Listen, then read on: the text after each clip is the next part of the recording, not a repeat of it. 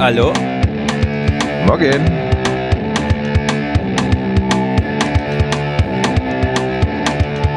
Wake up and clear your brain. Time to listen to what people are saying.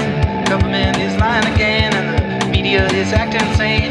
It's so good to stay in bed and ignore their talking heads, but you can sleep when you are dead. So wake up. Wake up. Tilo friemelt noch ein bisschen an der Technik, muss dann seine Videos hochladen und so.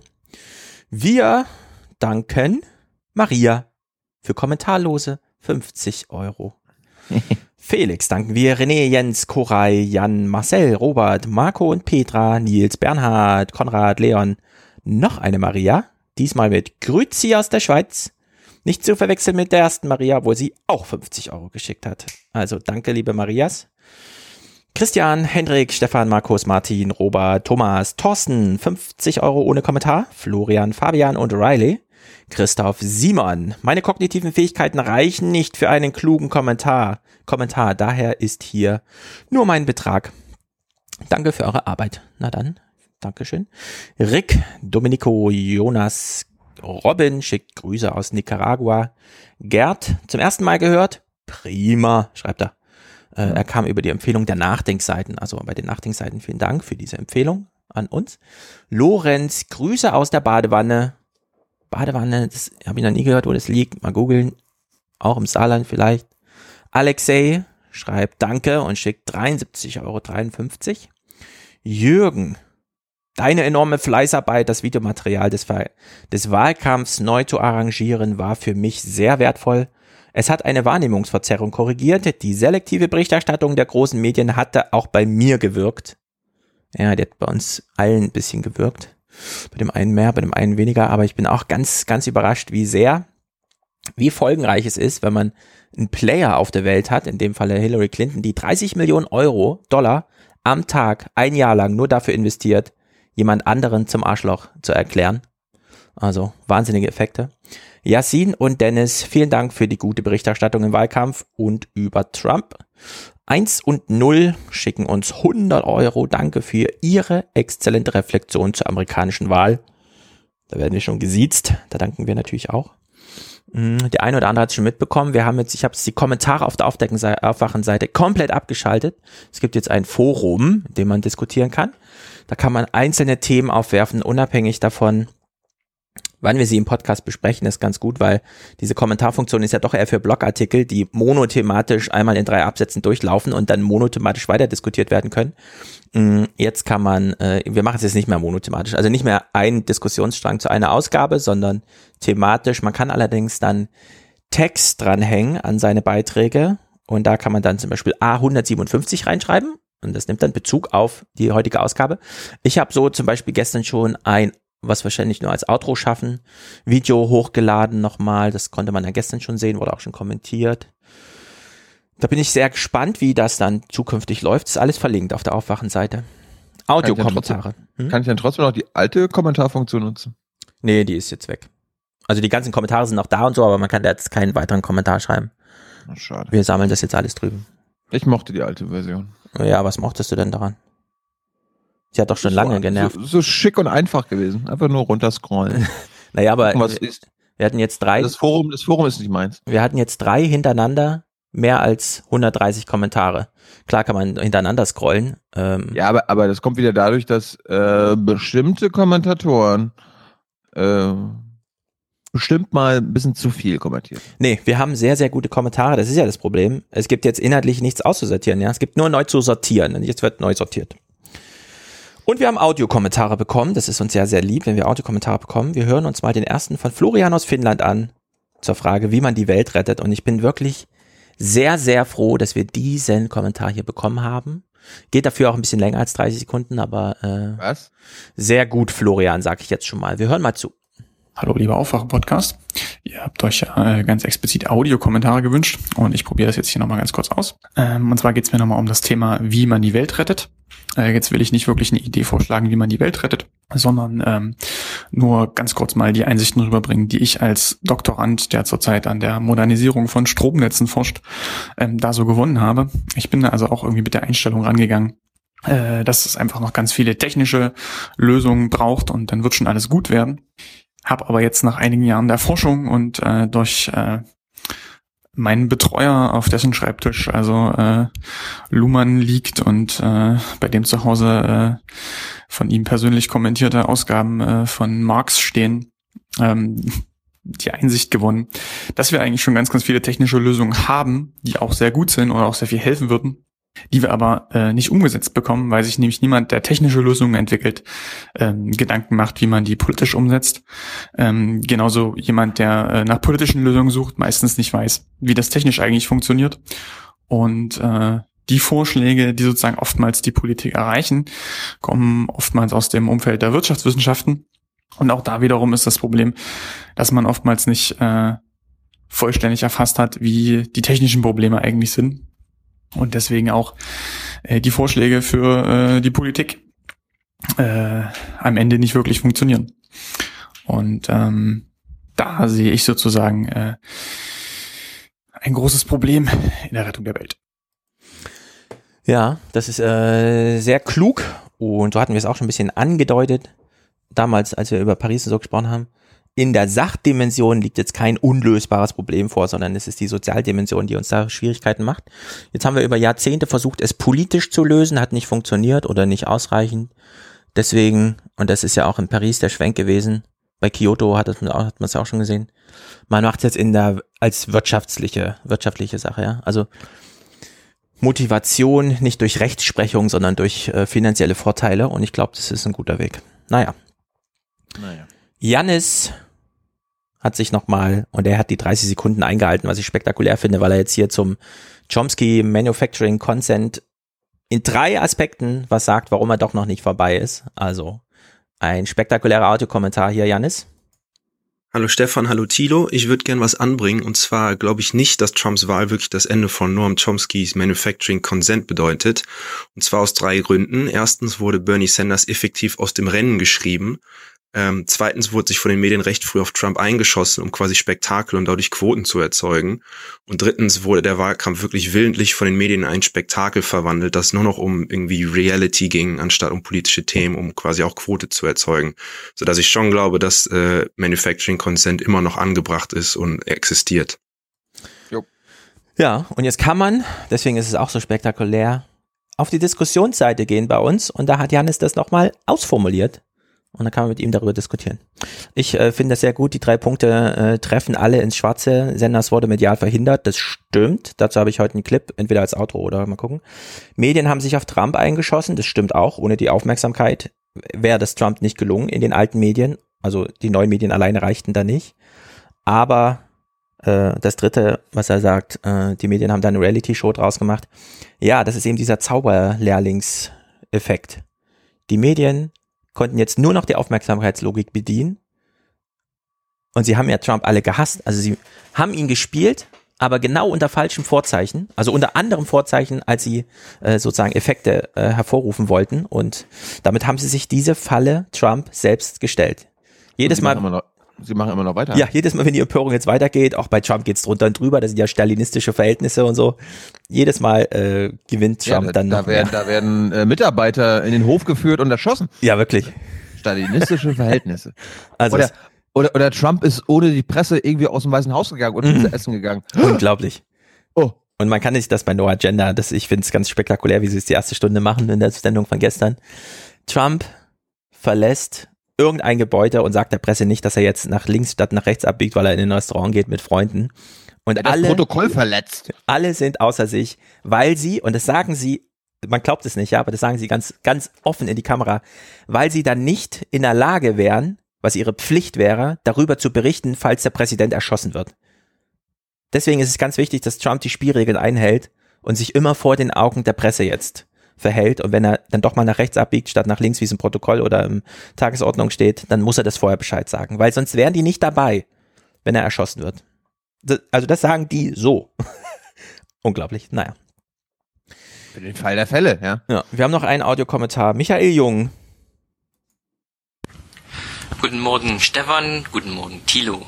Dass ihr in den drei Stunden nicht einmal die Rolle der Frau in der Gesellschaft und die Rolle der Frau in einer Führungsperson und, ein, und die Rolle der Frau im höchsten Amt der Welt besprochen habt, lässt schon einiges darauf deuten, dass ihr mehr als nur eine Quotenfrau für euren Podcast braucht.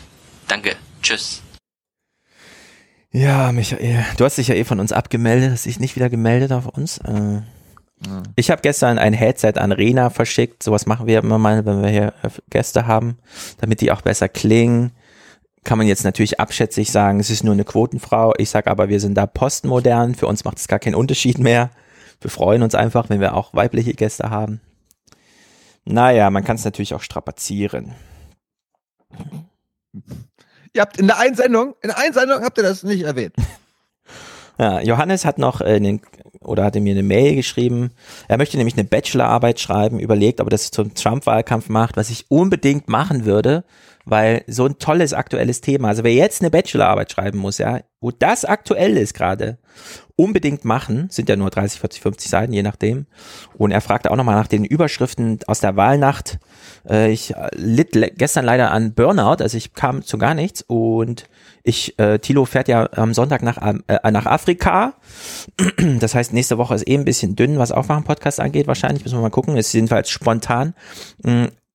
Zu den Videos mache ich aber auf jeden Fall diesen es Artikel. Gibt, es gibt nächste Woche keinen Podcast. Punkt Ja, also dann gibt's nächste Woche nämlich dann. Da habe ich dann Also Zeit. höchstens, wenn, höchstens, wenn wir in Kenia sind, weil da weiß ich, da ist stabile Internetverbindung, da habe ich Zeit. Ja. Aber Damit gibt's nächste Woche auf jeden Fall die Überschriften mit einem Text von mir, in dem ich auch nochmal, das ist, ist ja absurd weitergegangen, jetzt auch nochmal jetzt aktuelle Überschriften zusammensammle.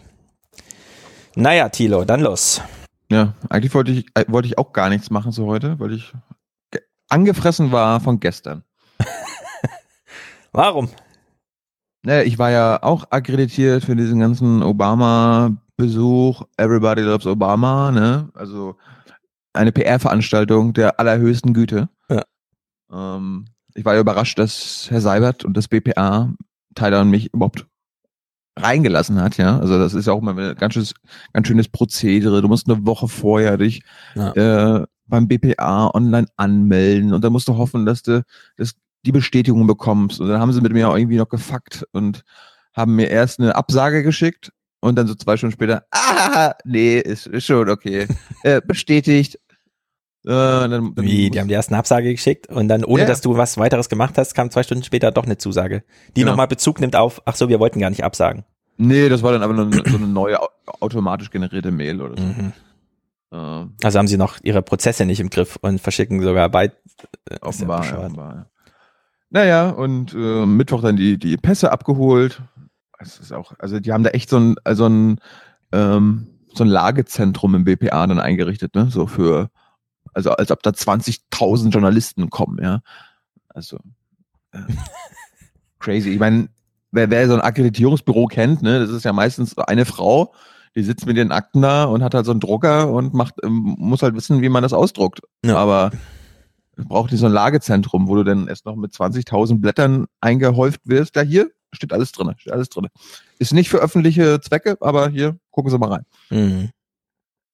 Naja, und dann war gestern Abend oder gestern Nachmittag ja der Plan, 16.45 Merkel und Obama geben eine PK. Ich war dann schon gegen, also Einlass war 15.30 Uhr, ich war dann irgendwie schon 15 Uhr da. Das halbe Regierungsviertel ist abgesperrt gewesen, also ab der BBK, also bis zum BBK kam man noch als, als Normalsterblicher, wie äh, Ma- Martin Schäfer sagen würde. Und danach, ähm, die hätten mich eigentlich gar nicht reinlassen oder durchlassen dürfen, weil äh, man erst ab 15.30 Uhr dann auch in, zum Kanzleramt kann. Aber ich wurde dann schon durchgelassen und Tyler nicht, weil der von der anderen Seite kam. Ja, und dann kam ich aber auch nicht ins Kanzleramt rein, weil ich zu früh war, aber ich kam dann noch nicht mal wieder raus, weil äh, ich dann schon eine Sicherheitsgefahr war, sondern musste hier wieder eine halbe Stunde draußen stehen. naja, und dann war ich, da war ich einer der ersten ähm, Journos drinne. Und dann kommst du rein in diesen PK-Bereich des Kanzleramts und äh, realisierst dann erstmal, naja, also hat jetzt auch nichts gebracht, sich zu beeilen, weil äh, die ganzen Fotografen waren schon vorher da, die sie auch immer in die ersten Reihen, in die ersten Reihen setzen, weil das war ein bisschen meine Hoffnung. Ich setze mich in die erste Reihe, so dass irgendwie Obama mich nicht äh, übersehen kann. Ja. Vielleicht sagt er, vielleicht sagt er sich dann so, hier, komm. Kurze Zwischenfrage. Wie sahen die Mhm. Fotografen aus? Immer wenn ich unterwegs war als Journalist und ich habe Fotografen gesehen, das wie Penner von der Straße, ja. Ja, ja, ja.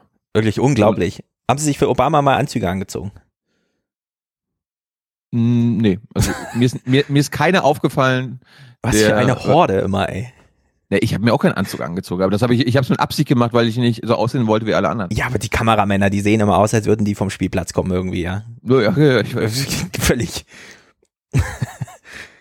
Naja, auf jeden Fall, dann bist du irgendwann so 15.30, 15.45 bist du dann da und wartest. Ne? Und am Wann war Ende Termin musst- angesetzt? 16.45 Ah ja, ist, also eine Stunde. Hat, ja, und es ist erst eine halbe Stunde später angefangen. Mhm. Naja, aber das, was wirklich entscheidend war, ist dann halt in der Zeit, in dem alle gewartet haben, passiert. Wa- Stefan, wa- was, was glaubst du, was dann passiert, wenn sich so, so so 60, 70 äh, global äh, oder die eine Hälfte, nicht eine Hälfte, vielleicht ein 25 Prozent sind US-Journalisten, Hm. ähm, 70 Prozent sind deutsche Journalisten, dann gibt es noch so 5 Prozent nicht-amerikanische oder nicht deutsche Journalisten, halt so die Korrespondenten der anderen Länder in Berlin. Aber was glaubst du, was passiert da? Was machen die miteinander? Redet man miteinander? Ja, man freut sich erstmal, dass man da ist. Also man hat dieses Gefühl, oh, das Happening. Alle Welt guckt nach Berlin und wir sind gerade dabei. Außerdem ist man auch selten im Kanzleramt, muss man ehrlicherweise sagen. Äh, also es findet dann so ein, so ein ähm, euphoriegetragenes äh, G- Geselligkeit statt. Naja, so eine, so eine PK mit Merkel im Kanzleramt ist jetzt nicht selten. Naja, aber Journalisten sind da jetzt nicht, äh, also üblicherweise, also wenn Obama da ist und es ist so ein Termin, dann sind da sehr viele Leute, die da vorher eigentlich nicht da sind. Auf jeden Fall kam dann gerade in der Zeit, also in der wir gewartet haben, die Meldung raus von Spiegel Online und ARD. Exklusivinterview!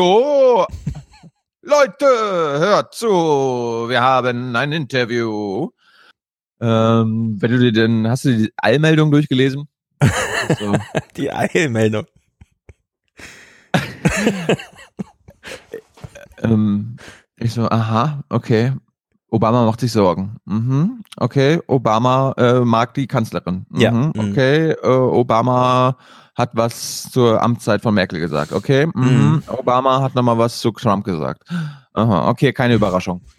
so, und dann müsst ihr euch vorstellen, dann ist es so, alle meine BBK-Kollegen, also von den großen Sendern und den großen Häusern sind da. Hier Agenturen, DPA, ARD, ZDF, Spiegel, wo ich mir dachte so, ey, also ich meine, wir, wir wissen ja alle, dass wir ja eine begrenzte Fragen haben, ja. Äh, was macht der Spiegel hier? Was macht die ARD hier?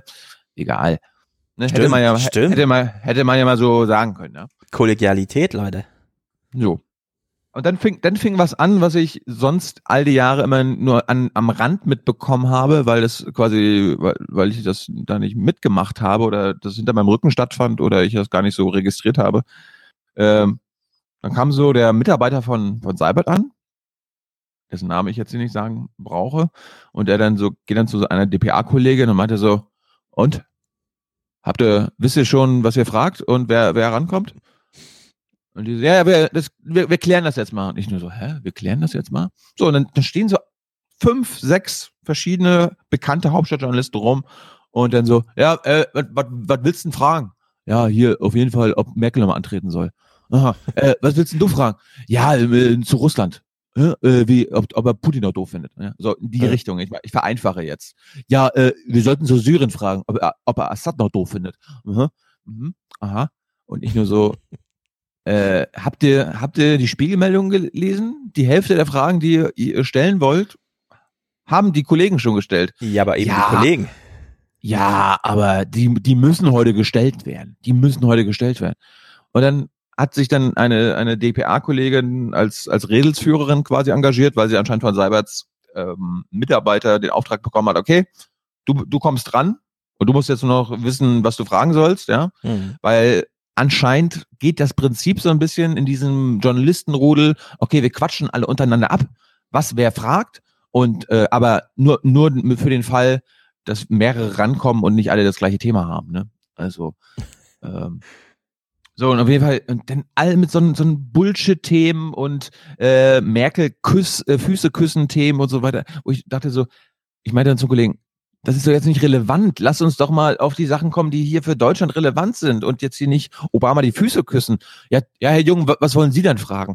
Ja, also ich war, ich hatte eine Frage zum Drohnenprogramm und Rammstein und wa- was das jetzt äh, äh, in Sachen Trump für Folgen hat, ob Obama ähm, stolz ist, diese, diese Macht zu übertragen. Oh, Herr Jung, das ist schon wieder zu spezifisch. ich, so, warum ist denn das zu, zu spezifisch? Das ist genau, das ist doch ein relevantes Thema. Da werden die doch wahrscheinlich sogar drüber reden insgeheim. Darüber, darüber müssen wir reden. Oh, und dann, dann ruft der, ruft der Kollege, die DPA-Kollege, meinte so, äh, der Jung, der will ja was zu Atombomben fragen. Ich so, ich habe Drohnen, gefra Drohnen gefragt.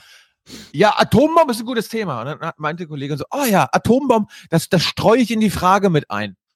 Ich so, es geht hier darum, dass ich meine Frage stelle. Ich will auch meine Frage stellen. Nee, wir, wir, wir, wir poolen doch gerade. Wir poolen doch gerade. Ich so, hä? Also, es darf doch nicht, es darf ja jetzt nicht nur einer rankommen. Naja, also Herr Salat hat gesagt, höchstens zwei. Ich so, okay. So, dann, dann war klar, okay, es dürfen zwei US-Kollegen fragen und zwei deutsche Kollegen. Und es war auch sofort klar, wer bei den US-Kollegen fragt. Ja, da wird auch gar nicht vorher abgesprochen, sondern Mhm. bevor die PK begann, war klar, okay, der eine Kollege von Reuters darf fragen, der sich, wo du denkst, so, okay, jeder eine Frage? Nee, der, der steht da mit seinem Blog und stellt fünf Fragen auf einmal an Obama und noch zwei Fragen an Merkel, wo ich mir sage, so, als alter BBK-Hase, also ein paar PKs habe ich auch mitgemacht, wie bescheuert ist das? Du stellst fünf Fragen auf einmal und äh, dann kann sich der Befragte natürlich aussuchen, welche Frage er davon nicht beantwortet. Und du hast nicht nochmal die Chance, weil dir das Mikro Ja. abgenommen wurde, da nochmal nachzufragen. Ja. Ich hatte eine Frage, one topic, eine Frage für jeden und das war's. Alle anderen, du musst dann mal, du musst dir mal die Aufzeichnung anhören, drei, vier Fragen auf einmal. Hm. Auf jeden Fall war der Plan, okay, äh, Josh Ernest sucht, in Anführungsstrichen, sucht die Amerikaner-Kollegen aus. Und das war der Reuters-Kollege und dann die CBS-Kollegin Margaret Brennan, die, der ich irgendwie, lustigerweise ist einer der Journalistinnen, die, der ich seit Jahren auf Twitter folge. Und die sitzt dann neben mir und sie so, hi, hi. Ich so, ah, I know you. Oh, really? Ich so, ja, ja, CBS. Ja, ja, ja, ja, alright, alright, alright. Ich so, und, und, äh, was fragst du so? Uh, yeah, just you know uh, about Trump and transition team and populism and if he if he wants uh, if he asks the public to not demonstrate, you know, uh, violence and blah blah blah. Ich so, ah, alles klar. So, dann wieder zurück zu den deutschen Kollegen. Der Pool war immer, es war immer nicht klar, wer jetzt die zweite Frage stellen darf. Ja? Also diese DPA-Kollegin war klar, okay, sie darf das fragen. Und aber dann war noch nicht klar, okay, wer kann denn noch? Weil- Also Spiegel und ARD haben ja das Interview bekommen, vielleicht sollten wir dann nicht nochmal. Und da kam der, kam ein ARD-Kollege an und meinte so, ey, das Interview hat eine WDR-Kollegin geführt. Ich bin hier vom ARD Hauptstadtstudio. Das ist was komplett anderes. Und alle, und alle so, stimmt. Dann beginnt die PK. Die erste Frage kommt vom Reuters-Kollegen, bla bla bla, bla bla bla, bla bla bla. Und Frau Merkel, wie sehr lieben Sie Obama? Und werden Sie nochmal antreten, Herr Obama? Wie sehr lieben Sie Frau Merkel? Dann kam, sie, kam die DPA-Kollegin, die alles Mögliche in eine Frage reingeschmissen hat. Genau, also ich, ich, ich es ist mir schwierig, weil ich meine, ich stelle auch nicht immer die besten Fragen und so weiter, aber ich bin der Meinung, ich weiß ganz genau, wenn man, wenn man eine relevante Frage hat, dann muss man nur die stellen. Und sie so drei auf einmal und dann nochmal Frau Merkel und das und dann nochmal Putin und Assad, wo ich mir sage so, ey, da stehen die beiden in, aus eurer Sicht mächtigsten Menschen auf der, äh, auf der Welt vor euch und ihr habt nichts Besseres zu fragen, als sie zu anderen mächtigen Menschen zu fragen?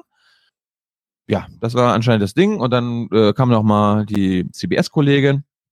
Und danach darf, durfte dann tatsächlich der ARD-Kollege Art Henze noch mal fragen. Und dann auch, und dann auch diese Fragen. Ja, also das mit dem Transition-Team, also der Obama hat ja jetzt einen, den- Bannon da reingeholt und den reingeholt. Wie finden Sie das dann alles? Und das und das und das und das. Und dann war das Ding vorbei. Also man muss auch mal sagen, Obamas Antworten, da kann Martin Schäfer nicht mithalten. Also Obamas Antworten sind teilweise zehn Minuten lang. Hm. Er hat total gelangweilt, wo ich auch nebenbei die CBS-Kollegin gefragt habe, äh, auf welche Frage antwortet er gerade? Und sie so, I don't know, that's Obama. Und dann war es vorbei. Ja. Und ich habe mich einfach nur, ich habe dann mal wieder erstens wieder realisiert, ey, Thilo, es gab einen Grund, warum du nie zu diesen Kanzleramt-PKs gehst. Weil du wirst nie rankommen. Weil Seibert lässt dich nicht ran. Und meine zwischendurch eine italienische Kollegin so, ey, naja, vielleicht will der Seibert den Obama ja mal zeigen, was Pressefreiheit in Deutschland bedeutet. Und er nimmt dich ran. Ich so, das glaubst, das, das glaubst du doch Danach nicht. hätte er sich sofort erschossen. Ja, ja. Ich meine, ich habe meine Frage ja auch veröffentlicht, was ich fragen wollte. Also, äh, Ja, ohne, dass stell, das- ist, ähm, fass doch mal kurz deine Frage zusammen. Die ist ja, kann man ja auch hier im Podcast noch mal kurz in Erinnerung rufen. Auch es wenn sie geht- schon es geht- 350 Retweets hatte. Es geht um das Drohnenprogramm von Obama und dass er ähm, ohne, ohne Richterspruch und ohne Urteil und ohne Strafverfahren Menschen töten kann. Und äh, Schlüssel, Schlüssel für das Drohnenprogramm ist Rammstein hier in Deutschland. Und ist Obama froh oder besorgt, dass diese Macht jetzt an Donald Trump geht und sollten die Menschen in der Welt äh, sich jetzt weniger sicher fühlen. Und an, an Merkel wäre die Frage gewesen, Frau Merkel, was, äh, haben, haben Sie jetzt Angst vom, vom Lord of Drones, Herrn Trump? Und was wäre und, und planen Sie etwas äh, in Sachen Rammstein zu tun? Das war's. Ja. Und ja, am Ende war die PK, ich meine, wir haben sie jetzt auch, wir haben sie jetzt noch nicht veröffentlicht, weil es jetzt auch nicht so wichtig war. Wir haben ja auch alle möglichen, alle, alle Sender übertragen. Ich habe ich hab zwischendurch äh, ein Bild von einer Kollegin bekommen von der Deutschen Welle. Und da sind dann, die haben ja dann so einen Redaktionsräumen, so zehn Nachrichten sind auf einmal. Ja. Und alle haben das Ding übertragen, außer Russia Today. Das fand ich lustig. Aber auf jeden Fall die PK. Ich meine, Stefan weiß, dass ich gestern noch sehr, sehr angefresster war. Aber oh, heilige Scheiße. Das Ja. ist ein, eine Füße-Küssen-Veranstaltung zum Herren. Das ist auch keine Pressekonferenz. Das ist ein PR-Event. Und da werden dann genau die rausgesucht, die, äh, ja gut, ich habe nicht, nicht damit gerechnet, aber da, weißt du, da kann auch der Regierungssprecher total drauf setzen. Der, Seibert braucht sich gar nicht drum zu kümmern, was für Fragen gestellt werden, sondern er weiß ganz genau, ey, das Theme des Besuchs von Obama ist, wie wichtig ist Merkel für die Welt? Und äh, weil alle den, den Theme, das Motto des Besuchs geschluckt haben, also von, von, den, von den großen Medien, die werden auch nur dazu fragen. Und Ja. so ist es auch gekommen. Und es, also ich bin, ich bin mal wieder geschockt. Ja, Äh, aber dieses Zeitalter ist jetzt vorbei. Also, Wieso? Nee, das, das, das spricht nichts für, Stefan. äh, hast die- du dir die, die Tweets gucken- von Obama, äh, von Trump gegen die New York Times angesehen? Nee, noch nicht, nee. Äh, ja. Das spricht dafür. Ja, also ich will nicht sagen verschenkter Abend, weil, hey, ich meine, ich war Obama mal fünf Meter weit entfernt. Mhm. Kommt, mein kleiner, kommt, kommt mein kleiner Fanboy durch. Auf der anderen Seite würden, würden jetzt, würde jetzt Chomsky sagen, hey, du warst nur fünf Meter vom größten Terroristen der Welt entfernt. Muss man auch erstmal schaffen. Ja. Ich hätte, genau, ich hätte mal, ein ich, genau, ich hätte einfach mal während der PK ein Selfie machen müssen und dann so, ey, der größte Terrorist der Welt steht gerade hinter mir, so auf die Art. Ah ja, Ich glaube, das, das wäre das wär nicht gut geworden. Aber Seibert hätte dir dann ein, die ein oder andere Akkreditierung entzogen. Das glaube ich auch. Er, er, kann, er kann mir nur die, äh, die Kanzler äh, Akkreditierung Ja. entziehen, den Rest kann er nicht. Der kennt schon Auf Mittel und Wege. Auf jeden Fall, wir gucken mal, gucken mal rein, was die Kollegen von der ARD und vom Spiegel zusammen hinbekommen haben. Und Ja. bevor, bevor wir darauf kommen, wie das entstanden ist, äh, lass, uns, lass uns erstmal reingucken, was denn da so alles gefragt wurde, weil das Interview, ich muss mich jetzt auch wieder zusammenreißen, ähm, War der größte nicht, Scheiß aller Zeiten. Ich hätte es mir nicht so bescheuert vorstellen können. Klaus Brinkbäumer sitzt da, guckt nur, haben wir noch Zeit, Herr Kameramann? Haben wir noch Zeit? Dann guckt er rüber zu Sonja Mikic. Äh, was hast du für Fragen? Also er guckt genauso rüber, wie Donald Trump bei seiner Frau guckt, was wählt sie eigentlich gerade, ja? Wirklich peinlich. Er hört Obama nicht zu, wenn Obama redet, sondern guckt nur auf seinem Zettel. Also für den Fall, dass ich jetzt drankomme, weil ich mich schneller melde als Sonja Mikic, dann könnte ich doch diese Frage stellen, oder? Ach ja, Obama, hm, Sie antworten gerade, okay, ich nicke mal kurz und gucke wieder, vertiefe mich in meinen Zettel. Ich fand es also unerträglich zu gucken. Es war unerträglich. Es war ein trauriges Ding. Und bevor wir erstmal, bevor wir einsteigen, fragt man sich ja so, also muss, muss eigentlich muss ich Oma Erna fragen, hä? Tagesschau beginnt, äh, fängt schon, hört schon 10 nach 8 auf. Was ist denn hier los? Und äh, Wo ist mein Wetterbericht? ja, den, den gab's ja, den gab's ja. Aber viel wichtiger natürlich, hä, warum macht der Spiegel und die ARD was zusammen? Ist das neu? Ist das, hä, wie, wie kommt denn das? Und dann geht, geht die Sendung los und du denkst, naja, es wird ja wenigstens ganz kurz mal dem, dem Zuschauer erklärt, dass es was Besonderes ist jetzt hier oder so weiter. Hören wir mal rein. So help me God. Thank you, Berlin. Guten Abend, liebe Zuschauer. Präsident Obama auf Deutschland Besuch und am Ende seiner Amtszeit stellte sich den Fragen von Spiegel und ARD. Thank you, Mr. President. for Herr. Präsident, vielen Dank. Wir wissen das hier sehr zu schätzen. Hier haben sie schon mal einen ganz großen Fauxpas gelandet. Mhm. Sonja Migic begrüßt die Zuschauer und über Bande dann auch den Präsidenten und sie schneiden ein Bild mitten aus dem Interview rein, wie er so eine ganz große Ich nicke ihn zu Bewegung macht, ja. Ja. Völlig reingefaked. Ich finde, beim Fußball geht das irgendwie, ja, wenn, wenn so diese kleinen Ballsportschwierigkeiten vom Trainer am Rand gezeigt werden, die eigentlich vor dem Spiel stattfanden, aber im Spiel auch lustigerweise gezeigt werden könnten. Okay, aber hier bei sowas peinlich. So, ähm, es, das, was Obama, worauf Obama antworten musste, war im, Gro im Großen und Ganzen sinnlos, schwachsinnig und das waren fast nur Fragen, die auch in der PK später gestellt wurden, wo ich mir dachte so, ey, ey wie, wie bescheuert seid ihr alle, ey? Warum, warum wollt ihr nichts Neues wissen? Warum, warum reicht es nicht einmal auf diesem ganzen dreitägigen, dreitägigen, dreitägigen Berlin-Trip einmal ihn zu fragen, ob er Merkel noch gut findet? Ne? Das war ja auch schon vor einem halben Jahr, als er im April da war, das große Ja. Meme. Ja, ist, ist Merkel jetzt die großartigste Kanzlerin aller Zeiten, Herr Obama? Oder nicht?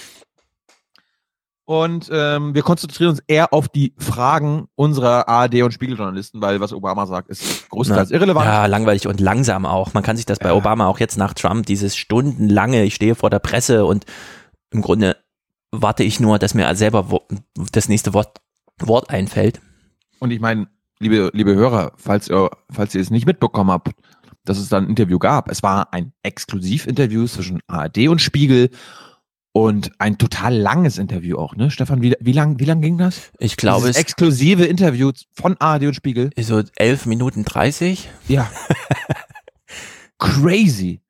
Crazy. Aber wie das alles gekommen ist, das äh, erfahren wir später. Wir, wir hören mal, wir springen mal rein in die erste knallharte Frage.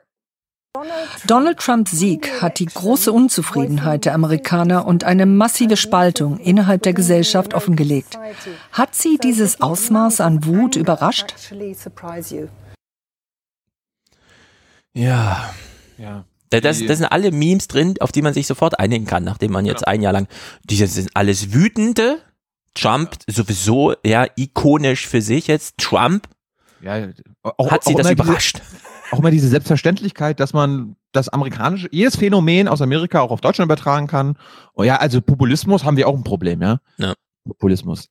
Werdet spezifisch, Leute. Sagt, sprecht dann von Rechtspopulismus, aber nicht Populismus an sich. Das ist gefährlich. Du kannst nicht den Populismus an sich angreifen. Okay, nächste Frage kommt von Klaus Bringbäumer. Und wir erinnern uns, Klaus Bringbäumer ist der Spiegel-Chefredakteur. Wir erinnern uns, der Spiegel hat diese Woche groß auf der, auf der Titelseite den bevorstehenden Weltuntergang. Ja. Ne? Wir erinnern uns, Donald Trump ist wie ein Meteorit, der auf die Erde zufliegt. Und sie verschluckt. Genau. Und äh, dementsprechend denkst du, naja, der Spiegel-Chefredakteur, der wird doch da sein und seine Ängste einbringen und Obama mal ein bisschen zu Themen befragen, für die er vielleicht mitverantwortlich ist und äh, dafür, also in Sachen, dass Trump diese Mächte jetzt übernimmt. Aber Klaus Brinkbaum hat sich erstmal gedacht, ich stelle erstmal hier eine richtig geile, kritische Frage. Sie mussten während Ihrer Präsidentschaft mit einem dem Demokraten gegenüber sehr feindlichen Kongress zurechtkommen. Donald Trump kann jetzt mit komfortablen republikanischen Mehrheiten regieren. Glauben Sie, dass Ihre Reformen, Obamacare, das Iran-Abkommen, das Pariser Klimaabkommen, nun allesamt aufgehoben werden, gecancelt werden, wie Donald Trump das nennt? Was wird von Ihrem Erbe bleiben? What remains of your legacy is really my question. Wenn What Brinkbäumer, remains of your legacy? ja? ja, wenn Brinkbäumer cool gewesen wäre, hätte er gefragt, äh, Herr Obama, ich weiß, Sie hatten jetzt nicht immer die beste Unterstützung aus den Parlamenten, deswegen haben Sie nur in Executive Orders regiert, was im Grunde bedeutet, Sie haben die Demokratie ausgeschaltet und alles per Handstrich äh, geregelt. Das ist natürlich das Problem, dass der Trump das alles auch mit einem Handstrich zurücknehmen kann, und zwar schon am ersten Amtstag. Haben Sie vielleicht Fehler gemacht? Ja, und was Herr Brinkbäume natürlich auch wieder unterschlägt, ist, dass auch als Obama ins Amt gekommen ist, er eine parlamentarische Mehrheit überall ja. hatte. Wie Trump. Aber das vergisst man dann schon mal schnell, ja. Wir springen mal zur nächsten philosophischen Frage, weil, liebe Leute, es, die Antworten sind scheißegal. Habt ihr schon äh, alle immer wieder gehört und Obama war auch langweilig. Nächste Frage. In vielen westlichen Gesellschaften beobachten wir eine Entfremdung zwischen Politikern und Bürgern. Bürger fragen sich, wie nah Politiker noch am wirklichen Leben sind. Sie haben Ängste. Es ist die Zeit der Populisten. Ist dies ein entscheidender Moment, eine Zeitenwende, in der sich politische Führung bewähren muss? I think it is. Hm. Ich meine, ich habe jetzt, ich habe die letzten Tage mal mit ein paar, paar äh, Freunden diskutiert über das Populismus-Ding, weil ich habe ja das Gefühl, dass die großen Parteien, ne, CDU, SPD, wie auch die großen Medien jetzt bewusst gegen Populismus Stimmung machen. Ja. Aber dabei frage ich mich, die sind doch auch Populisten. Ja, klar. In einer, in einer anderen Art und Weise. Na, ich meine, Sonja Mikic gilt ja hier schon als eine eher, na, wie soll man sagen, offensivere Journalistin, aber die Prämissen, die sie in die Frage hier einbaut, ja, also Populismus, die große Wir-Sie-Unterscheidung, dann die da oben und so, wenn du selbst in irgendeiner ähm, äh, halbwegs guten, privat finanzierten Fachhochschule zum Politikseminar gehst, ja, wird dir sowas in den ersten fünf Minuten aus der Hand geschlagen, weil das so eine Vereinfachung, ja, von denen, die immer sagen, ja, das ist alles viel zu einfach, was der Trump da anbietet. Und dann kommen die mit noch einer einfacheren äh, Prämisse, um hier irgendwie Obama eine Frage zu stellen. Ich meine, ich glaube, Sie verstehen im Großen und Ganzen den Populismus als Elitenkritik und weil Sie sich ja selbst zu den Eliten zählen. Also quasi ja, äh, genau. gleich äh, im, im Nachbar-Elfenbeinturm neben der Politik sitzen, ähm, müssten sie das ablehnen. Ja. Ja, was mich auch ärgert bei diesen Interviews, da sitzt Obama und das Einzige, was sie machen, ist Obama nach der Meinung fragen. Ja. Ja, statt mal irgendwas Substanzielles. Obama, Sie können das ja mit entscheiden, aber das ist mir egal. Ich will im Grunde nur Ihre Meinung wissen. Haben Sie Ja. jetzt gerade mal eine? Ja, also wo, wo geht's denn nächstes Mal in den Urlaub, Herr Obama? Ja. So auf die Art. So, und dann kommt die einzige Frage, auch wieder von Sonja Mikic, wo du denkst so, oh, oh, jetzt, oh, hat sie gerade Drohangriffe gesagt? Ah, hören wir mal zu. Was war der dunkelste Moment Ihrer Amtszeit? Hier in Europa wurde viel über die Drohnenangriffe, die Sie anordneten, geredet. Ja. Über Guantanamo und natürlich über Terroranschläge, aber auch Amokläufe.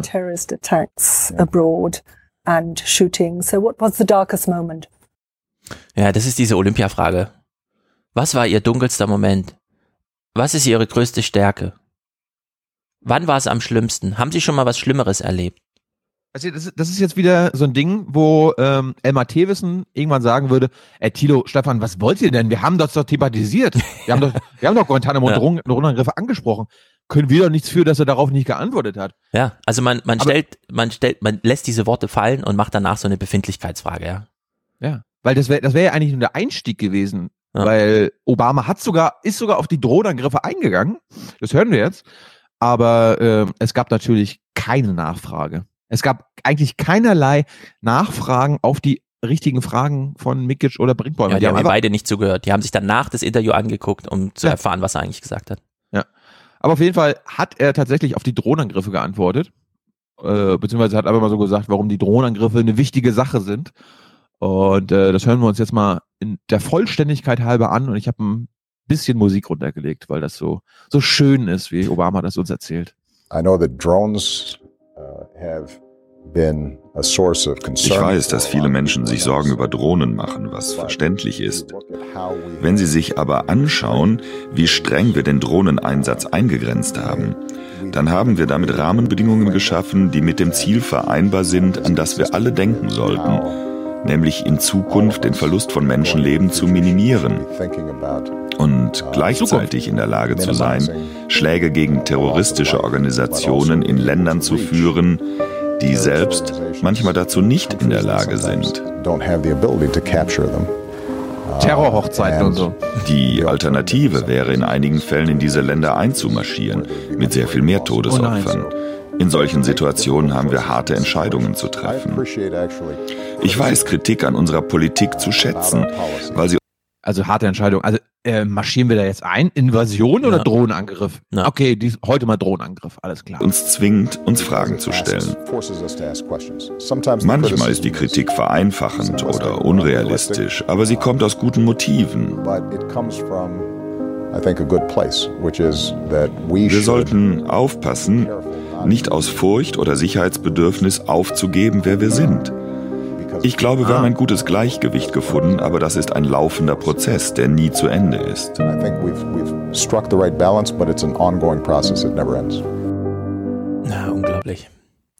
Obama have hat struck, we have struck the right balance. ja, über. Jahre diesen Drohnenkrieg ausgelagert an die CIA, wo überhaupt keine Rechtsvorschrift gilt, auf der ganzen Welt durchgeführt. Wirklich unglaublich. Weiter geht's mit Klaus Brinkheimer, der da auch natürlich keine Nachfrage gestellt hat. Ich hab, wir, wir dokumentieren übrigens hier alle Fragen, die, die gestellt wurden. Mhm. Und Klaus Brinkheimer hat, hat sich nicht nehmen lassen, dann nochmal ähm, in den Steffen Seibert-Modus zu wechseln und ihn zu äh, und Obama praktisch zu fragen, Obama, wie sehr lieben Sie die Kanzlerin? Wie toll ist Das ist jetzt Frau die, Merkel? Fra die, die Frage, die darauf folgte, als Obama über die Drohnen sprach. Richtig. Ja. Das ist jetzt direkt die, Fra äh, die, die nächste Frage. Präsident Mayer, äh, Herr Präsident, ich würde Ihnen gerne noch eine Frage zur deutschen Kanzlerin stellen. Sie haben Angela Merkel gelobt, aber Sie haben auch die Haltung der Europäer kritisiert, den Amerikanern einen Großteil der Arbeit zu überlassen. Donald Trump hat nun angekündigt, das Engagement der Amerikaner zu reduzieren. Ist dies der Moment, in dem westliche Politiker wie Angela Merkel mehr Führung übernehmen sollten? Ich kann dazu nichts mehr sagen. Es ist, das ist unglaublich. Ist jetzt der Moment, in dem der deutsche Kanzler wieder Führung übernehmen soll, Herr Obama? Und zwar Sagen- gegen Ihren Nachfolger. Geben Sie uns Erlaubnis, Herr Obama, geben Sie uns Erlaubnis. Ja, genau, geben Sie uns zur- Erlaubnis. Genau, geben Sie uns die Erlaubnis, äh, die Kanzlerin zum Führerin der freien Welt auszurufen. Bitte segnen Sie sie noch kurz, solange Sie im Amt sind. Ja, und das hat er dann auch gemacht.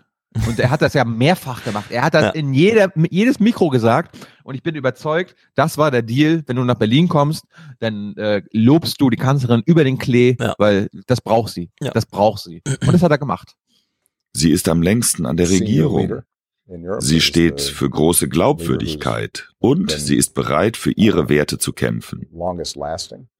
Ich bin Uh, froh, dass sie da ist und die Deutschen sollten sie wertschätzen. Ich Uh, schätze sie jedenfalls als Partnerin. fight for those values in a way that is very, very important. I, I'm glad that uh, she's there, and uh, I think the German people should appreciate her. Certainly, uh, I've Ah. appreciated her as a partner. Ja. Das wollten alle hören. Hm. Und das, das war's dann auch. Das war das Interview, weil das äh, die letzte Frage, die man hätte noch stellen können, ja, hat man dann auch weggelassen und Klaus Brinkbäumer hat sich gesagt, hey, hey, der Typ ist so ein netter Mann. Es ist so ein netter Mann und ich bin ja, ich bin ja auch nur der Spiegel-Chefredakteur. Der Spiegel, der aus amerikanischer Sicht in Europa das kritische Nachrichtenmagazin ist, ja. Ähm, ja, da, da will ich den Präsidenten auch nicht weiter stören und äh, Herr Brinkbäumer hat sich gedacht, wir beenden das mal so. Herr Präsident, Sie haben gestern in Athen in einer Rede die Demokratie verteidigt. Auch heute klingen Sie optimistisch, was die Zukunft betrifft. Wir hoffen, dass diese Hoffnung, dieser Optimismus ansteckend sein wird. Wir danken Ihnen für dieses Gespräch. Es war ein großes Vergnügen für mich und ich freue mich darauf, als Privatmann oft nach Deutschland zurückzukommen. Denn als Präsident verbringt man die meiste Zeit in Hotels und Meetings und jetzt freue ich mich darauf, mit Michelle zurückzukommen und mehr Sightseeing zu machen. coming back with Michelle and uh, doing a little more sightseeing. Kein Sicherheitsteam? Na, vielleicht ein kleines. Oh, Obama hat gesagt, dass er nach Deutschland kommt. Oh, also wenn er nicht mehr Präsident ist, geil. Und So. dann dieser aus Verlegenheit hinterhergeschobene Witz. Äh, dann haben Sie kein Sicherheitsteam? Unfassbar. Das war's. Na, Ähm, und wir, können, wir hören uns dann mal an. Das haben sie anscheinend irgendwie vormittags, gestern, gestern Vormittag gemacht. Und im ARD Mittagsmagazin wurde dann auch gleich mal Sonja Mikic zugeschaltet. hm. Und da ging es natürlich um die Frage, na, wie war's denn? wie war's? Und Sonja Mikic ist begeistert. Und heute Mittag hat sich Obama der ARD und dem Spiegel zu einem Interview gestellt. Sonja Mikic hatte die Gelegenheit, mit dem US-Präsidenten zu sprechen. War er so cool und so charmant, wie wir ihn kennen, Sonja? Ja, also er entspricht genau all unseren Urteilen und Vorurteilen. Er kam rein, ah. lächelte, begrüßte alle Kollegen, ähm, charming, aber auch, und das fand ich bemerkenswert, ähm, schon ein bisschen so postpräsidentiell entrückt. Also er sprach gerne über die mhm. großen Dinge, Geschichte, ähm, und es war ihm anzusehen, dass er sich jetzt schon mit seinem politischen Erbe stark befasst. Mhm. Er sprach über die großen Dinge, da ist mir dann auch nicht eingefallen, mal die kleinen, wichtigen Dinge anzusprechen. Geschichte, weißt du? Geschichte ja. halt. Ja, ja. das hat, das Geschichte und Erbe. Das hätte nur gefehlt, dass Brinkbäumer oder Mikic gefragt hätten, Herr Obama, wie, wie sollen wir uns an Sie erinnern? Ja. Ja. So, dann, dann lernen wir mal ganz kurz von Sonja Mikic, wie dieses Interview zustande gekommen ist, weil das war ja anscheinend eine ganz klare, normale Sache. Wie ist es denn zu diesem Exklusivinterview gekommen? Man glaubt es kaum, aber sehr simpel. Nämlich der Spiegel hat gefragt, ob wir einen gemeinsamen Vorstoß machen wollen. Da haben wir ja gesagt. mm, na sowas. Ich, I call Bullshit. Nie und nimmer. Das wird hundertprozentig so gewesen sein. Äh, die haben bei der Botschaft über, oder über das Weiße Haus angefragt, alle separat. Und dann hat das Weiße Haus wahrscheinlich so gesagt, so, ja, also wir haben, wir machen höchstens ein Interview. Ja. Äh, ihr könnt euch ja untereinander absprechen, ob ihr das irgendwie zusammen machen wollt. Ansonsten machen wir das Fernsehen. Und dann hat, hat sich die ARD wahrscheinlich gedacht, ey, ja gut, Spiegel, wollen wir das nicht zusammen machen? Ja. Ja, ey, cool. Jo. Aber wir sagen, wir sagen dann aber äh, in der Öffentlichkeit, dass wir uns irgendwie vorher abgesprochen haben und dann zusammen ja, in, äh, angefragt haben. Der eine AD-Typ hat die E-Mail gestern veröffentlicht, ja, in dem einfach drin steht, vom Weißen Haus aus, äh, und es sind ja dann so stehende Einladungen. Ja, wir können uns jetzt, wir können Ihnen jetzt gerne zurückmelden, dass wir mit Ihnen und dem Spiegel das Interview gerne machen können. Mhm. Ja, also das, das war nicht hier Frage-Antwort und so, sondern es gibt die stehenden Einladungen von allen. Dann fragt das Weiße Haus bei Seibert nach, in welchem Modus kann man das denn machen? Dann sagt genau. Seibert genau. ARD und Spiegel und dann sagt das Weiße Haus ARD und Spiegel, herzlichen Glückwunsch. Ja. Äh, hiermit ist es Ihr äh, Request stattgegeben. Ja.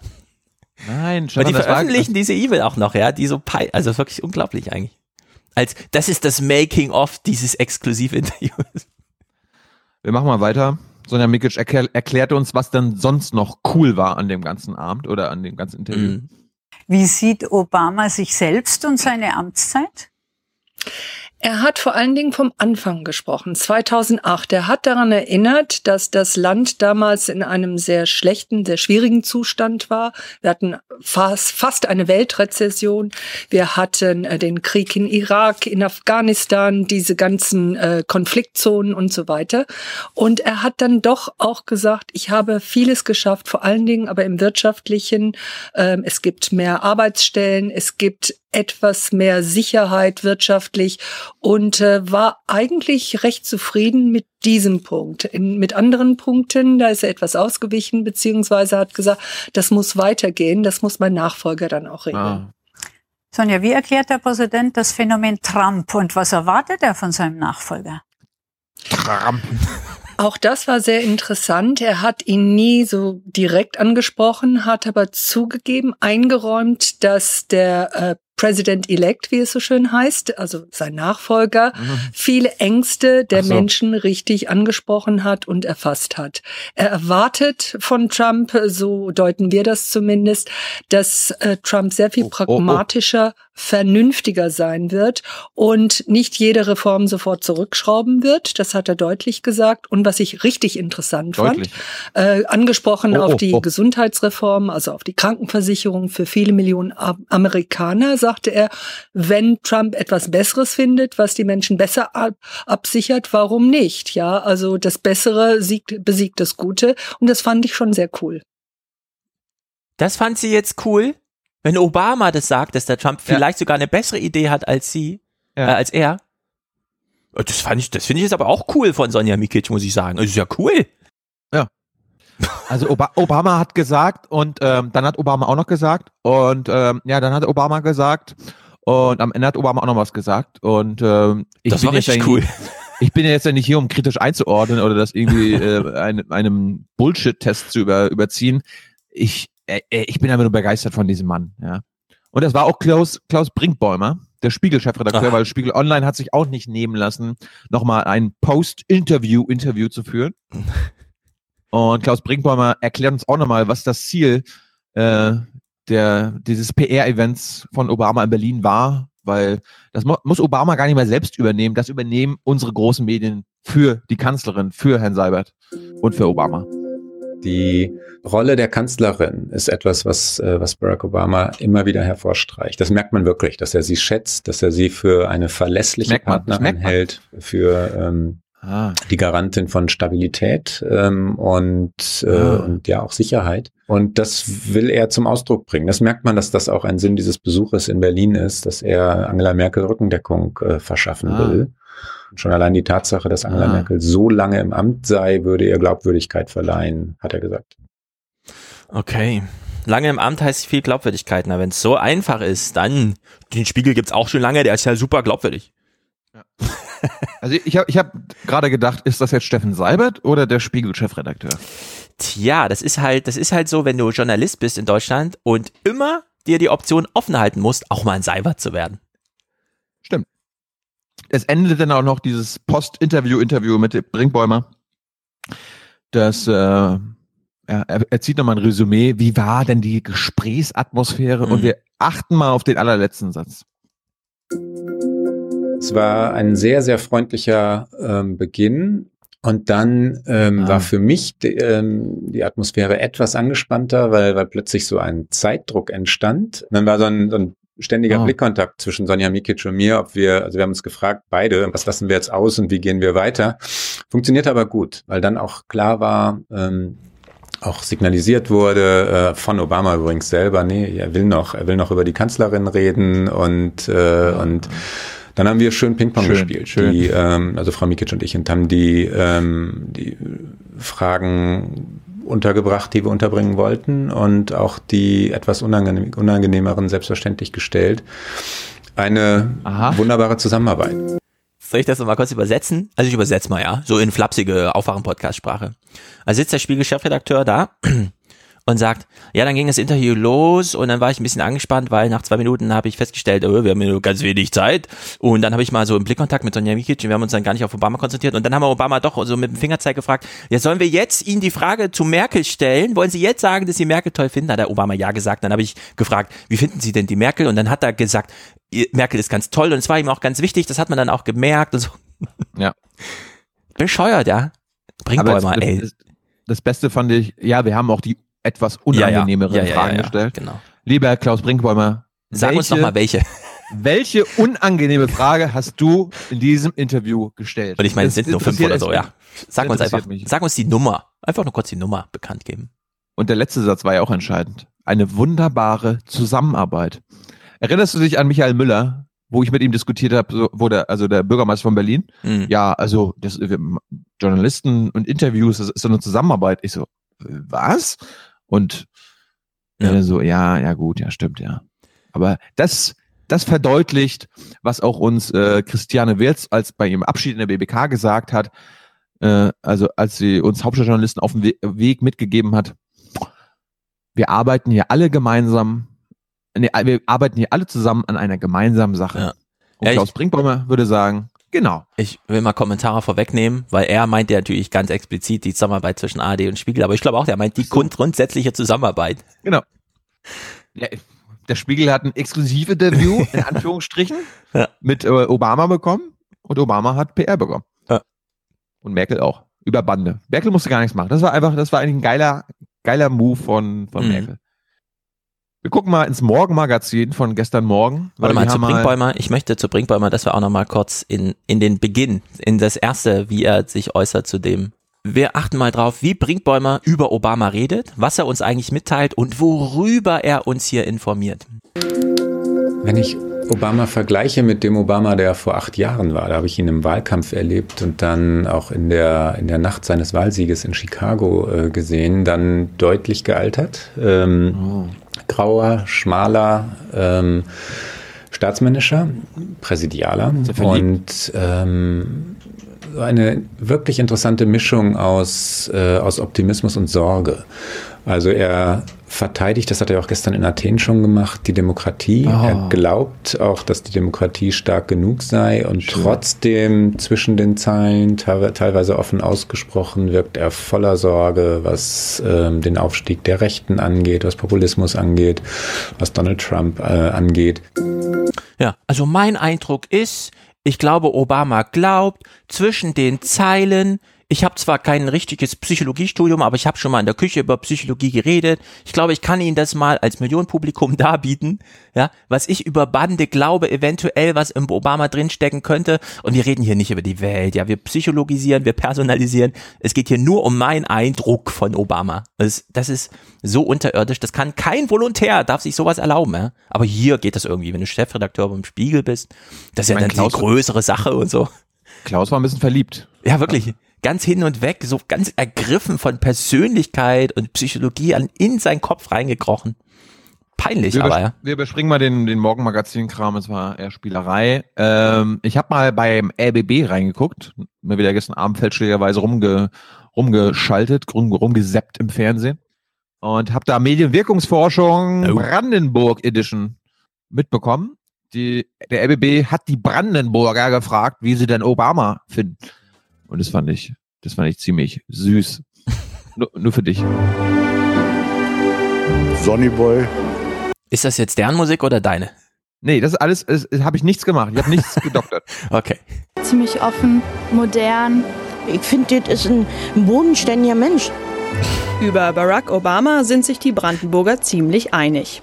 Nach acht Jahren Amtszeit hinterlässt der noch US-Präsident bei ihnen vor allem eins, ein gutes Gefühl. Oh.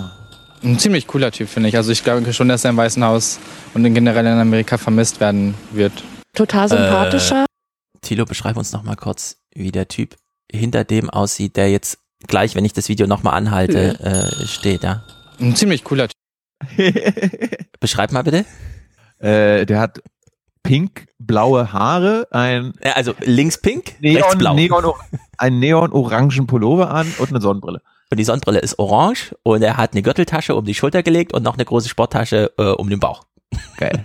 Typ finde ich. Also ich glaube schon, dass er im Weißen Haus und generell in Amerika vermisst werden wird. Total sympathischer Mensch und äh, ja, offen, wie ich noch nie einen Präsidenten erlebt habe. Immer so äh, höflich und immer mit der Liebe mit den Leuten, also unglaublich. Du merkst, die, das sind alle Spiegelleser, ja? Also ja. alle Brinkbäumer Was reden die da? Auf Totalopposition zu Obama geht heute zumindest niemand.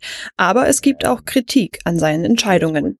Andererseits finde ich es schade, dass er eben viele Sachen nicht eingehalten hat. Also zum Beispiel ist eben die Befriedung im Mittleren Osten doch nicht so gelungen, wie sie eigentlich gelingen Was? sollte und die Zusammenarbeit mit Russland vielleicht nicht so optimal, Hä? wie sie eigentlich hätte sein können. Oh, das, was er verstehe, eigentlich ey. versprochen hat, aber im Wahlkampf, das hat er ja nun nicht alles erreicht. Ach komm, nicht? das war alles gut. Es hing ja nur nicht nur allein von ihm ab, sondern von der gesamten äh, ja, genau. politischen genau. äh, Establishment. Ein Typ, der Amerika in einer gewissen Weise vereinen wollte, was aber irgendwie auch unmöglich ist, dadurch, dass Amerika auch so gespalten ist. Mhm. Alles hat Obama also sicher nicht erreicht. Die Brandenburger, so scheint es, verzeihen ihm das zumindest gern. Süß. Ja, die Logik ist doch ganz einfach. Alles, was toll ist, hat Obama geschafft. An dem Rest ist die Gesellschaft und die Welt schuld. Und die Republikaner. Und die äh, Republikaner natürlich. Und das gleiche habe ich dann nochmal bei Logo gefunden. Die haben nämlich eine Obama-Medien Medienwirkungsforschung auf der Straße mit Kindern gemacht. Ach. Hören wir mal rein. Also ich fand ihn gut, weil ich ihn sehr freundlich so fand. Und ich fand ihn auch fair, weil er hat halt sich so für alle Menschen eingesetzt und nicht nur für die Weißen oder nicht nur für die Schwarzen oder so. Ähm, ich fand, er hat auch Gutes gemacht, dass er probiert hat, das Klima so ein bisschen zu unterstützen und auch die Kohlekraftwerke abzuschaffen. Also ich fand gut, dass er sich für Farbige und Frauenrechte eingesetzt hat und dass er vielen Amerikanern geholfen hat, Arbeitsstellen auch zu finden. Ich fand Obama gut, weil er ähm, dafür war, dass jeder Amerikaner eine Krankenversicherung kriegt. What? Und er hat halt da, sich dafür eingesetzt, dass Amerika halt, äh, dass nicht jeder eine Waffe haben darf, weil da sind ja viele Amokläufe passiert. Ich finde einfach, er hat ähm, gute Dinge versucht zu machen oder auch gemacht und ähm, dass er einfach auch mal ein schwarzer Präsident war, weil das war ja davor noch nicht und das zeigt dann auch, dass es eigentlich ganz egal ist, welche Hautfarbe man hat und das finde ich gut. Ich kommentiere das gar nicht. Adam Curry hat sehr viel Gutes dazu in seinem Podcast gesagt über Child Abuse und so, äh, was ich hier im Grunde auch nur anbringen könnte. Boah. Was erlauben öffentlich-rechtliche? Lass doch mal die Kinder in Ruhe. Nein, die, wenn, wenn Kinder auch schon sagen, dass Obama toll ist, dann, ja. weißt du, die Kinder, die haben das Gespür dafür. Solange die Kinder die ähm, sozial konforme Meinung haben, finde ich das auch alles gut, weil dann können wir da sitzen und sagen, ah, oh, schön, selbst die Kinder sagen es, aber im Grunde ist das, ich finde das unanständig. Es wäre lustig, wenn irgendein Kind von den Drohnenangriffen gesprochen hätte, also nicht äh, irgendwelche Erwachsenen oder Ja, das wäre es mal gewesen, ne? Ein kleines Kind. Ja, also ich finde das mit Obama eigentlich ziemlich doof, weil er die Menschen einfach tötet. Ja. Psch, psch, äh, nee, das hätten wir jetzt hier nicht. No. Gut, das nee, ich war's meine, so. äh, zehn Jahre später gucken die Kinder John Oliver, ja. Und dann hören die, ach, der blaue Himmel gilt jetzt als, äh, davor haben wir Angst, wir warten mal lieber, dass es regnet und schlechtes Wetter ist, damit die Drohnen nicht fliegen können. Das war's mit Everybody Loves Obama. Wir springen jetzt zu Everybody Loves Steini. Ach, ähm, die Vorstellung von Frank-Walter Steinmeier im Bundestag durch die drei Parteivorsitzenden, Angela Merkel, Sigmar Gabriel und Horst Reishofer. Äh, Horst Reishofer. Und ich habe das mal zusammengeschnitten, die drei Eingangsstatements von den drei Parteivorsitzenden. Okay, ich bin gespannt. Ich freue mich, dass wir drei Parteivorsitzenden Ihnen heute Bundesaußenminister Frank-Walter Steinmeier als den gemeinsamen Was trägt Gabriel bitte für eine Krawatte? Hat er gar keine Berater? Was ist denn los da, SPD? Präsidentschaftskandidaten dieser der Großen Koalition für die Nachfolge von Bundespräsident Joachim Gauck vorstellen können.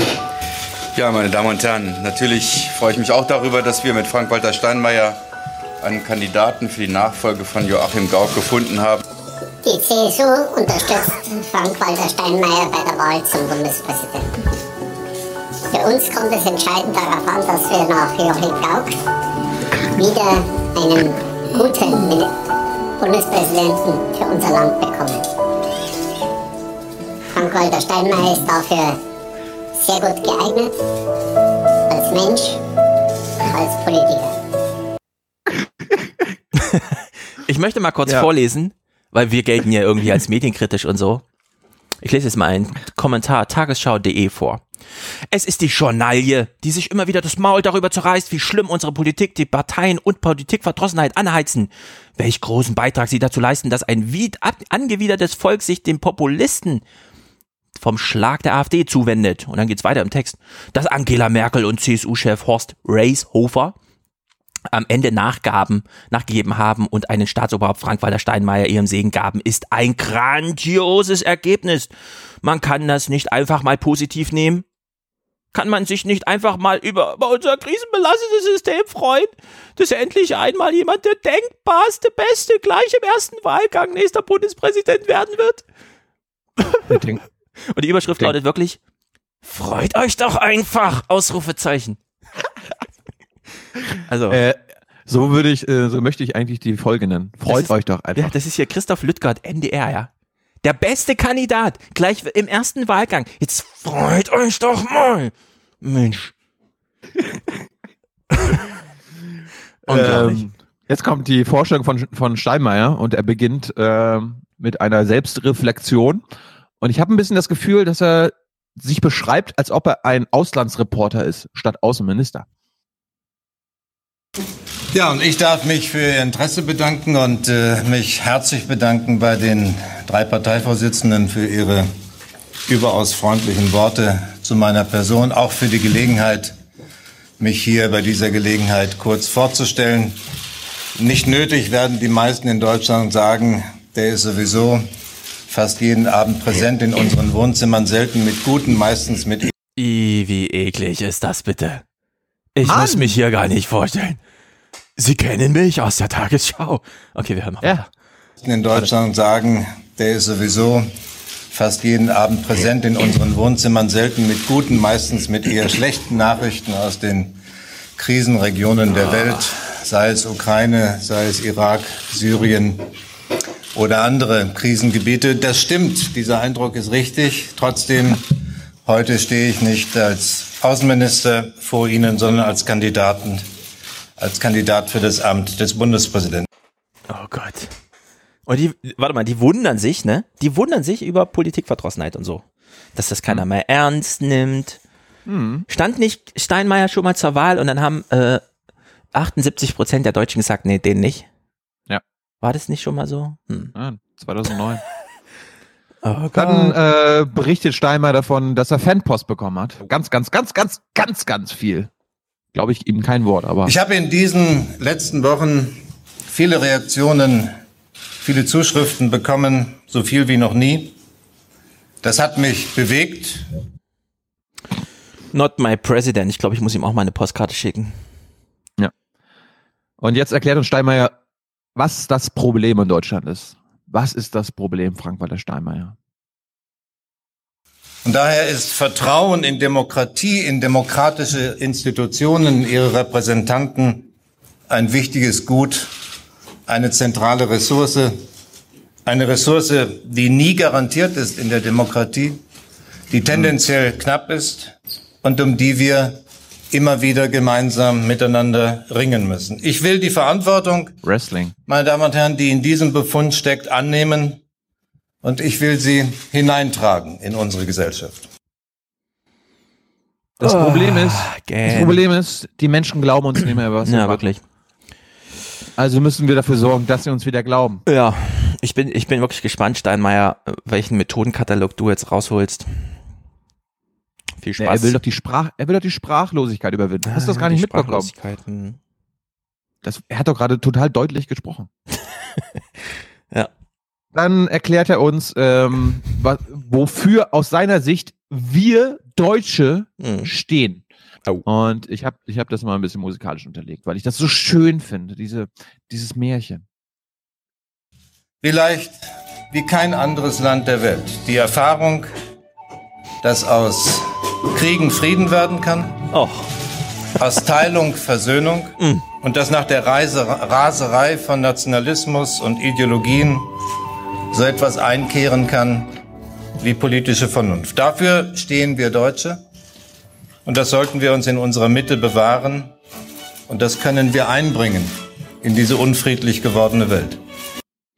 Das, die, die Musikauswahl ist perfekt. Ich habe jetzt immer den kleinen Hobbit vor Augen, der das, er konnte sich selbst nicht erklären, plötzlich diese wichtige Rolle hatte, ja.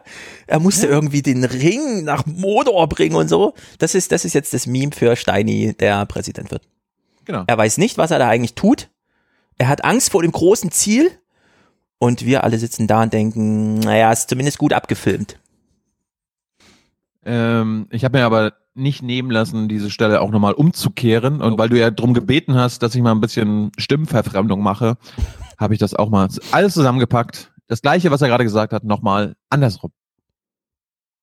Vielleicht wie kein anderes Land der Welt. Die Erfahrung, dass aus Kriegen Frieden werden kann, aus Teilung Versöhnung und dass nach der Reise, Raserei von Nationalismus und Ideologien so etwas einkehren kann wie politische Vernunft. Dafür stehen wir Deutsche. Ich bestelle mir jetzt bei dir einen Clip, in dem du die Worte nochmal vertauscht. In dem aus Frieden Krieg werden kann. Aus Versöhnung Spaltung. Und das als Clip, ja? Ja, das stimmt. kann ich, kann ich nochmal machen. Dann erklärt uns Steini, für welche Haltung er antreten will. Warte mal, Steinmeier hat eine Haltung? Ja. Ja, ich bin die, gespannt. und die, die beschreibt er jetzt. Ich habe unser Land in den letzten 25 Jahren in ganz unterschiedlichen Verantwortungen durch Höhen und Tiefen begleitet. Gerade in Zeiten, in denen es in Deutschland nicht ganz so gut ging, in denen es schlecht ging, durfte ich erfahren, dass diese Gesellschaft die Kraft hat, sich aus Krisen zu befreien. Und zwar nicht mit simplen Antworten, nicht weil wir die Schuld bei anderen gesucht haben, sondern weil wir uns den Schwierigkeiten gestellt haben und uns angestrengt haben. Wir haben es uns nicht leicht gemacht und ich glaube, wir sind dabei besser durch Krisen gekommen als andere. Für diese Haltung genau will ich antreten. Ich finde Steinmeier, erster Beratertipp von mir, so als unabhängiger Berater der zukünftigen Steinmeier-Präsidentschaft, einfach nur ein Obama-Transkript auf Deutsch zu übersetzen und vorzulesen, reicht nicht. Mhm. Da muss ein bisschen mehr kommen. Und ganz zum Schluss sagt uns Steini jetzt nochmal, was er jetzt wecken will. Ne? Wir sind ja beim Aufwachen-Podcast. Oh ja, mir, gut. Oh, Steini, erklär uns mal. Ich jedenfalls will die Kräfte wecken, die in dieser Gesellschaft stecken. Ich will sie wertschätzen, mhm. fördern und dafür, meine Damen und Herren, will ich mein Bestes geben. Vielen Dank. Finde ich gut, wie nicht einmal äh, zur Rede kommt, ähm, ich bitte um Ihre Unterstützung oder so, weil er weiß, brauche ich doch eh nicht. Die mhm. paar Schauspieler in der Bundesversammlung, die wählen mich schon, wenn die Ansage stimmt. Naja. Oh Mann. Ich habe noch mal einmal Lie Witness News von Jimmy Kimmel mhm. zu Trump. We're talking to people today about Donald Trump met with Barack Obama at the White House and laid okay. out his plans for renovations of the White House. What are your thoughts about him tearing it down to build a bigger, better White House? You know, I think I think the country's in need of a change, and I'm I'm open to any new you know, ideas. Do you like the idea of a White House food court? No, not at all. What restaurants would you want to see? I'll, I'll, run through some of the names of some restaurants. Okay. Potential restaurants. You tell me yes or no. Okay. Uh, McDonald's. Definitely not. Mimi's Cafe Express. No. A Cinnabon. Cinnabon's good. what did you think of Donald Trump's potential champagne fountain? Is it classy or trashy?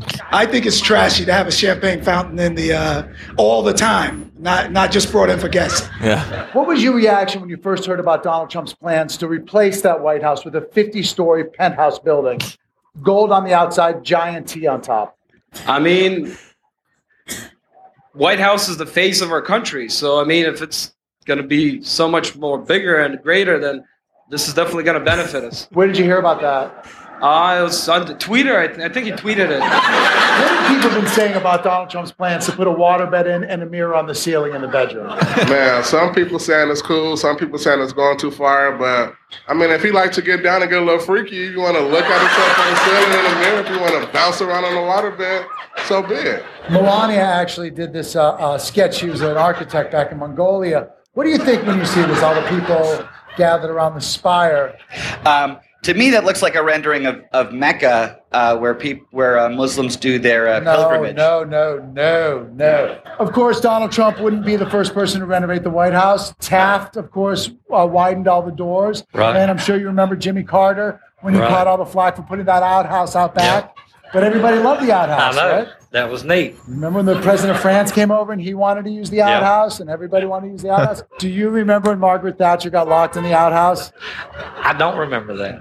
I heard about it, but I don't re- really remember what happened. He went on at length about the White House Christmas tree being too small and that he wants a bigger tree at the White House. Do you think he should get a bigger tree at the White House?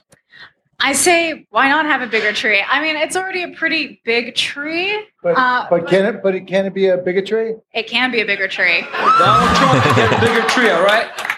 Why don't we chant that together? Bigger tree. Bigger tree. Bigger tree. Bigger tree. Oh, Bigger tree. Bigger tree. Bigger tree. Bigger tree. Bigger tree. No bigotry in the White House. Yeah. Sehr gut. Oh, es regnet Das- in Berlin. Aber richtig. Ja, das war's von mir. Ich hänge jetzt noch ein Outro an. Äh, Ich habe es mal zusammengeschnippelt. Alle Ausschnitte, die wir hören, sind von April 2016.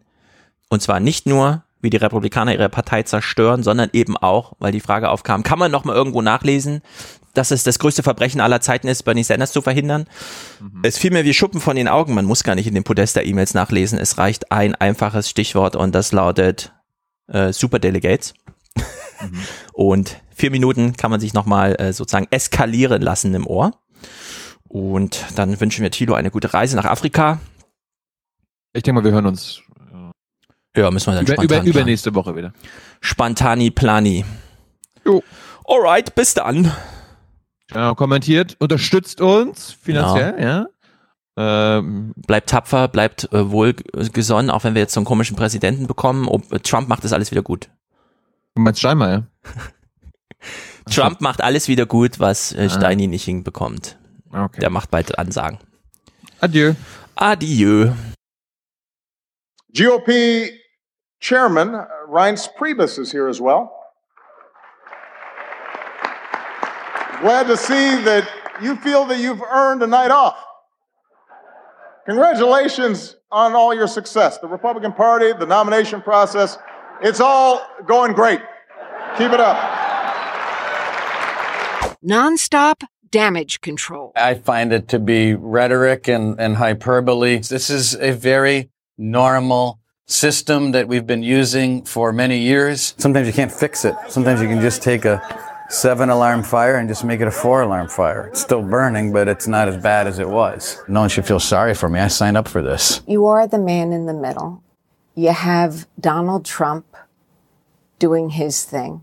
The system is rigged. These are dirty tricksters. It's a crooked system. The Republican National Committee, they should be ashamed of themselves for allowing this kind of crap to happen. And then you have the GOP establishment, whatever that is. Yeah, that's also that's a that's a word that apparently no one can quite define. But yeah, I understand it. Whatever, Right. all, all those people over there who are not on the same side Right. as Donald Trump is saying, well, it, it's all your fault. How, how'd you let Trump, why didn't you get rid of him? Yeah. Well, look, being in the middle, um, you have to accept the fact that there's a thousand opinions. I mean, I, so I'm so used to it that I don't, I don't even care. I mean, this is a this is fun. Are you conspiring against Donald Trump? Of course not. Of course not. Is there a plan insanity. to steal the nomination? No, there's nothing him? to steal. I mean, either you have the votes or you don't. And you will be at peace if he is the nominee. I'm going to be at peace with whoever the nominee is because I know that whoever the nominee is is going to beat Hillary Clinton. All right, let's go to Democrats. Fantastic.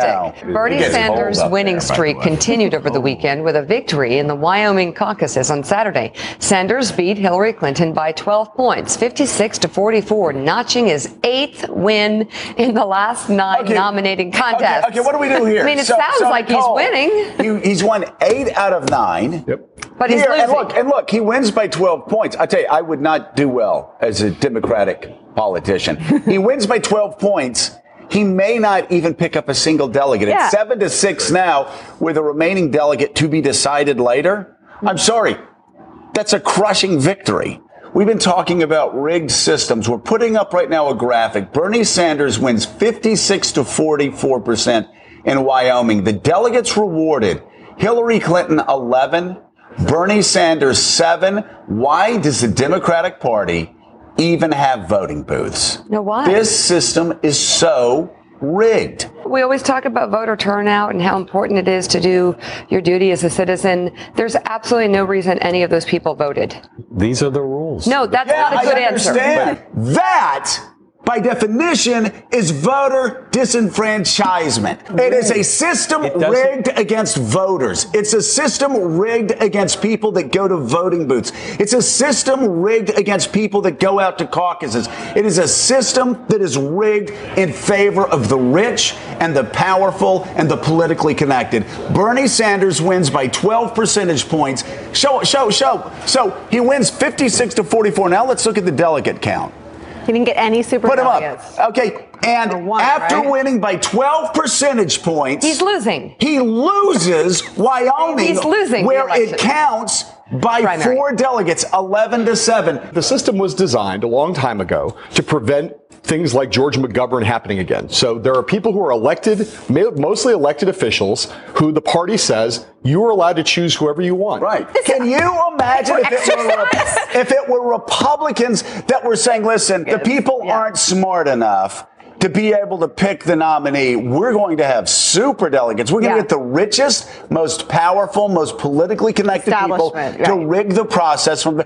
If that were the case, Jeb Bush would still be in first place. Yeah,